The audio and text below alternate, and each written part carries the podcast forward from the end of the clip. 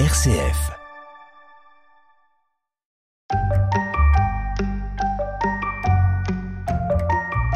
Bonjour à toutes et à tous. Bienvenue sur Zeus et compagnie pour partir à la découverte de la mythologie gréco-romaine.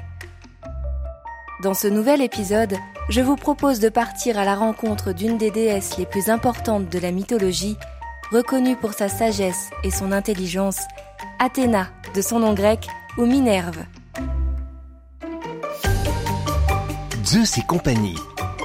Un podcast RCF présenté par Lauriane Hungbio.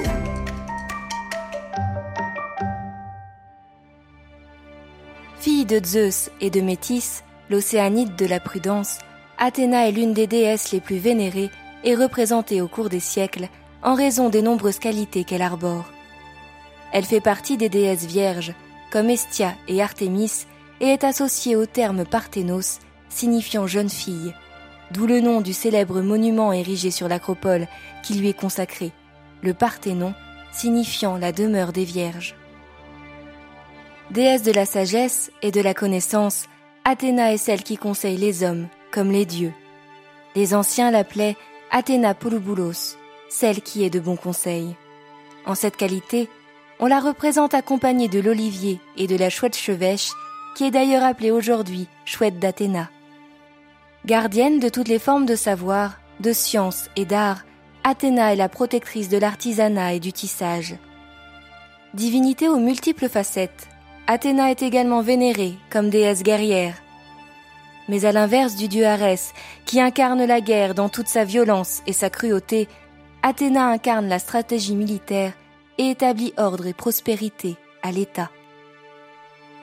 On la retrouve armée, avec la lance, le casque et l'égide, ce bouclier constitué d'une peau de chèvre cuirassée dont je vous parlais dans le premier épisode consacré à Zeus. Dans de nombreuses représentations, l'égide peut être ornée de la tête de Méduse, la terrifiante Gorgone.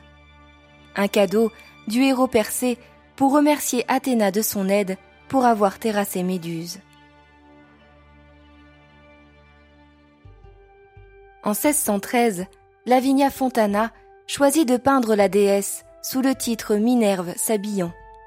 Au centre de la composition, Athéna apparaît sous les traits d'une jeune femme s'apprêtant à revêtir un somptueux habit qui rappelle sa qualité de protectrice des arts du tissage. À ses pieds figurent le casque et le bouclier, tandis qu'en arrière-plan apparaît les branches de l'olivier, et perché sur une balustrade, la chouette, l'oiseau qui lui est consacré. De nombreux épisodes mythologiques réfèrent à la déesse. Laissez-moi vous raconter l'un des plus répandus, celui de sa naissance. Il avait été prédit à Zeus que le fruit qui naîtrait de son union avec Métis aurait la force du père et la sagesse de la mère, et qu'il serait amené à gouverner le monde à sa place.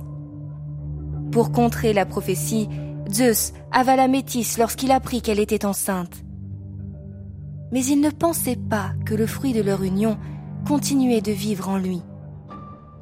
Écrasé par de violents maux de tête, Zeus demanda au dieu forgeron Héphaïstos de lui ouvrir le crâne de sa hache. C'est alors que surgit, entièrement armée, la déesse Athéna. Zeus et compagnie. RCF. Au musée du Louvre à Paris, on peut admirer une toile de 1822 de Mary-Joseph Blondel, qui illustre un autre des épisodes marquants de la déesse, la dispute de Minerve et de Neptune au sujet d'Athènes. La légende raconte qu'au commencement de la civilisation, les divinités se partagèrent les cités afin que chacun y soit vénéré en échange de leur protection. Mais Athéna et Poséidon convoitaient tous deux la possession de l'Attique.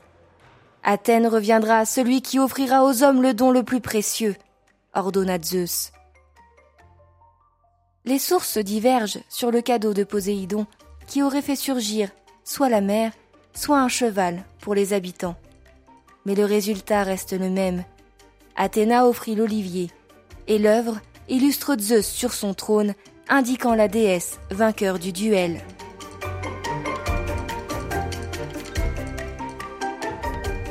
Dans le prochain épisode de Zeus et compagnie, nous partirons à la découverte du dieu solaire Apollon. Pour découvrir d'autres figures marquantes de la mythologie grecque, rendez-vous sur notre site rcf.fr ou sur votre plateforme de podcast préférée. N'hésitez pas à faire connaître Zeus et compagnie autour de vous en le commentant, le partageant ou en laissant des petites étoiles sur les plateformes. Et puis il y a aussi nos autres podcasts pour les enfants et leurs parents. Quand je serai grand, les histoires fabuleuses des grands explorateurs ou La Fontaine, le podcast qui reprend les grands textes du fabuliste. Des podcasts à découvrir partout, tout le temps. Bonne écoute et à très bientôt pour de nouvelles aventures mythologiques.